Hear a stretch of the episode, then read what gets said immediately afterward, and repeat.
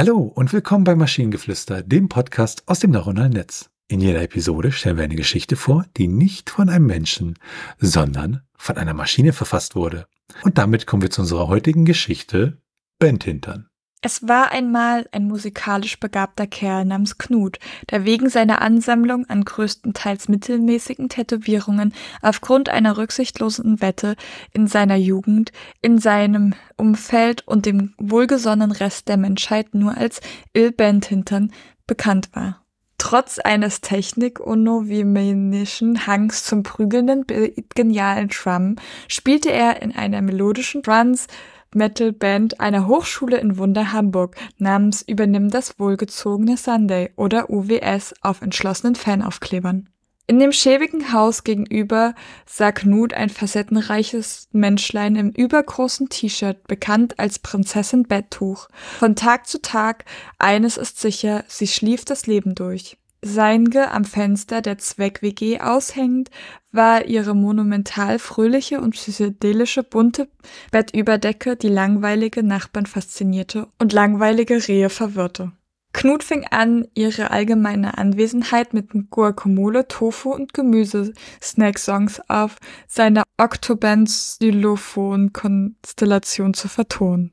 Als Gerüchte um den Stadtturm gingen, dass die Prinzessin Bettuch voll gegen Pasta und sie dementsprechend kein Porträt von einem Nudelsieb auf den Mond Digitaldruck setzen würde, entschied der Instrumentenwirblicker sich zu einem wagemütigen Schritt.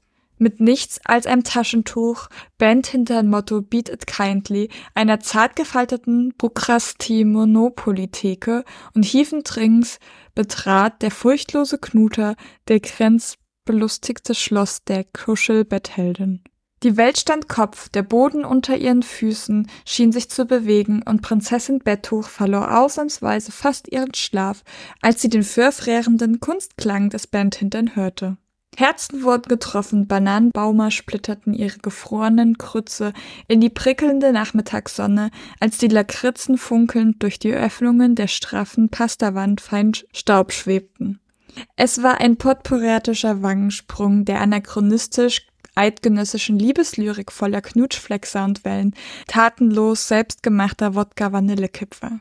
Die gusseiserne Pastabinder hatten ihre Macht getroffen und man hörte das mordierende Hauchen ausruhender Partyspiel Salatkrieger nicht mehr. Endlich hatten die Stockenten gehörige Powerdöse ich meine gehörige Watschen von basteiabfläschigen Wunderkind Knut, die lieben Puppern des hitzefröhlichen Bandhintern und das lebendige Spinat-Orgasmus-Pesto der allergeliebten Prinzessin Betto verbindend. Welche trollige Liebesgeschichte spielt nicht mit Rasierklingen, Lerchen, Orgisten, artig Musikunterricht in Matim, spacigen, Weltall, Borben, köstlichen? So geht altbekannten Unsinn auf das Niveau erhabener Pflaumenknödelei mit Platin sprenkelnd vorhandenen dem futuristisch outzagigen Knut alias Ohrenbengel, der weltbewegenden Bandhintern und der phantasmorgischen, mittaglichen Heroine Prinzessin Bettuch. Es lebe der schiefgestimmte, hyperkorrekte Palacitronicus Vocus. Ich möchte mich für das, was ich in der letzten Episode äh, gesagt habe, entschuldigen. Da habe ich gesagt, mein Text war ganz schön zum Stolpern. Ähm, aber nachdem ich das hier gesehen habe, ähm, tut es mir leid. Ich würde sagen, dieser Text ist minimal mehr zum Stolpern. Ach, wirklich? Wirklich? Ich weiß gar nicht, was du hast. Das war doch gar kein Problem. Zumal ich irgendwie ein Drittel der Wörter nicht mal kenne, aber was weiß ich. Kann dir leider nicht mal sagen, worum es in der Geschichte ging. Ich habe es einfach nicht begriffen. Naja, also wir haben den einen Typen. Bitte nicht erklären. doch, doch, doch. Wir haben, wir haben Band, Bandhintern, der so heißt, weil er sich im Suft tätowiert hat. Warum auch, wo auch immer der Zusammenhang ist. Und wir haben, ähm, warte, wie heißt die andere? Äh, Betttuchprinzessin, nee, Prinzessin Betttuch. Und sie schläft, was irgendwie, was ihn dazu bringt, Lieder zu schreiben. Und was, warum auch immer, Rehe verwirrt.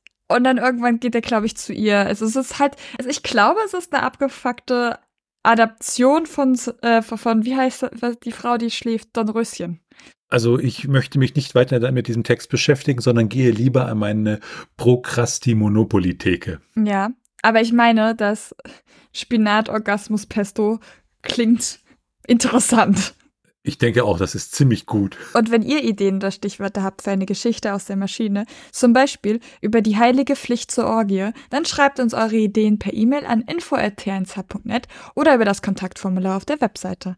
Bis zur nächsten Episode von Maschinengeflüster. Bye bye. Tschüssi.